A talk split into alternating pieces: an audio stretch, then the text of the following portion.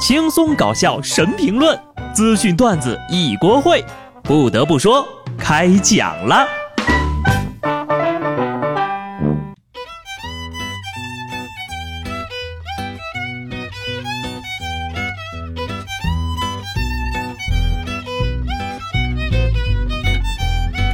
哈喽，听众朋友们，大家好，这里是有趣的。不得不说，我是机智的小布。今天呢，又是礼拜一了。其实你仔细算一算啊，距离二零二零年就只剩下最后三十多天了。本来呀，还在解决二零一六年遗留问题的我，就已经有点惆怅了。下面这条消息呢，更是让我这个北方小伙哭晕在了厕所。根据中国肥胖地图来看，北方的小伙伴呢，要比南方的小伙伴肥胖率高得多。在这张肥胖地图上呀，可以看出全国的肥胖率从北到南降低，北方的肥胖问题更加的突出。那么，为什么会出现这样的情况呢？有专家就说了，南方肥胖率低呀，有很多的原因，其中十分关键的因素就是天气热导致当地人的代谢快，而纬度高的地区呢，由于天气比较冷。人们运动少，代谢也慢，就更容易导致肥胖了。还有啊，饮食结构的差异也有很大的影响。北方菜的分量大是出了名的，有南方朋友问过，为什么东北菜的分量这么大？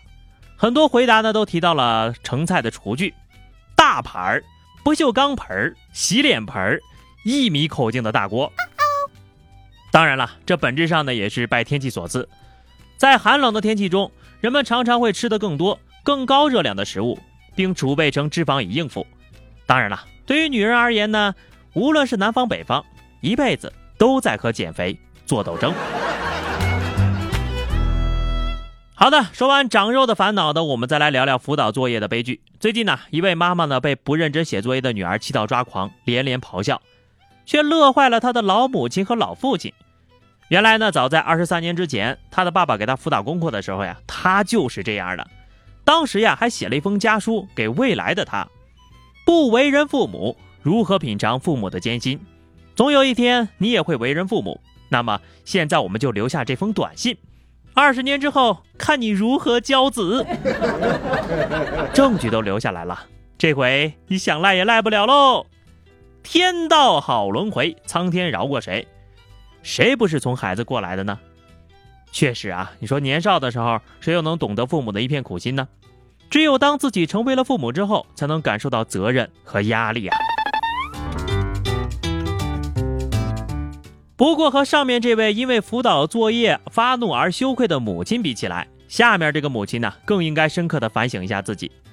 在四川省的大英县，交警呢接到了这个网友的举报电话啊，说有一辆小车呀涉嫌故意遮挡号牌，而且呢就在这位女车主用卫生纸遮挡车牌的同时，她的孩子就在身边看着。当着孩子的面干违法的事儿，以后你还谈什么教育孩子？最终呀，该车主呢被记十二分，罚款两百元。这回好了，直接教育了自己，你可长点心吧。孩子大多数时候呀，都是和父母在一起成长的，上行下效，所以父母呢，一定要给孩子做个好榜样。同样，父母在给孩子做榜样的同时呢，孩子们也要帮父母长点心。这不，就在前两天，常州呀，有一位六十多岁的大妈来到派出所求助，请民警陪他一块去银行提十九亿元。你们没听错，就是十九亿元。我的天哪！我这辈子呀都没听说过这么多钱，怪不得要请警察一块去取了，这得用几辆警车拉回来呀！大妈应该也是担心金额巨大，路上不安全。不过呢，十九亿可不是小数目，而银行里提取大额现金的话呢，也是需要提前预约的。接待民警的就询问大妈有没有跟银行方面进行预约，大妈就说了：“哎呀，这个钱呢是一个追求我的男网友刚转过来的。”我就去银行查一查，再把钱取出来。大妈说呀，自己单身多年，最近在网上呢认识一个年龄相仿的男网友，对她非常的温柔体贴，俩人的交流也很融洽。男网友还说了，自己有大笔的遗产和很多房产，然而呢也是孤身一人，很是寂寞呀，一直寻觅着一个贴心人。然后呢就给大妈打了十九个亿，希望大妈能给嫁给他。大妈就觉得呢，哎呀，这个人可以托付。民警一听就知道这婚恋诈骗，告诉他遇着骗子了。大妈还不相信呢，就翻出了他们之间的聊天记录，说那个男网友呀，并没有跟他借过钱。大妈呀，大妈呀，人家这是还没到那一步呢。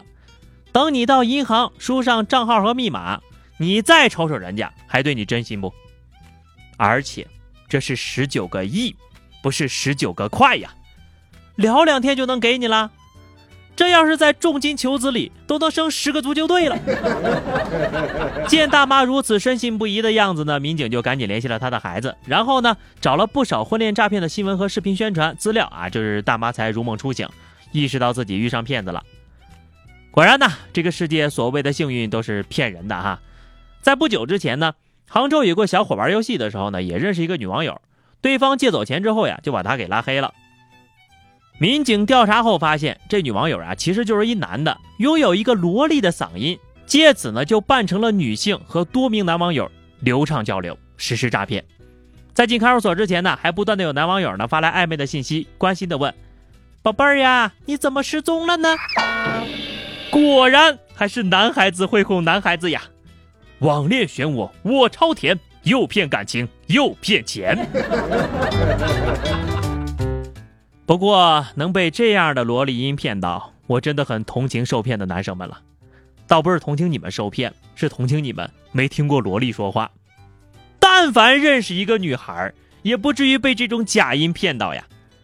那么问题来了啊，五十岁的大妈萝莉和二十岁的男孩子萝莉，你选哪一个？你问美女，真美女能轮得到你选吗？再问一个问题啊，你们会不会娶不做家务的女孩子？前不久呢，昆山警方接到报警，说有一男的呀要跳河自杀，而他想要轻生的原因呢，竟然是因为女朋友不愿意擦桌子。经过民警的劝导，他意识到自己的行为很幼稚，在向民警保证以后呢，再也不会做傻事了。你说你老弟还能经历什么挫折吗？擦个桌子就要跳楼了？那我建议啊，你找个服务员做女朋友吧，天天给你擦桌子。不得不说，长期积累的压力被一件小事引燃了导火索，但是跳桥也太吓人了吧！建议分手。一般情况下呢，只要是有人找我咨询感情问题啊，我都是劝分不劝和的，然后做好准备吃他们和好如初的狗粮，感受心灵的暴击。上礼拜啊，四川成都一姑娘打车的时候呢，就发现这个车的前面挂着一个牌子，上面写着“禁止接吻”。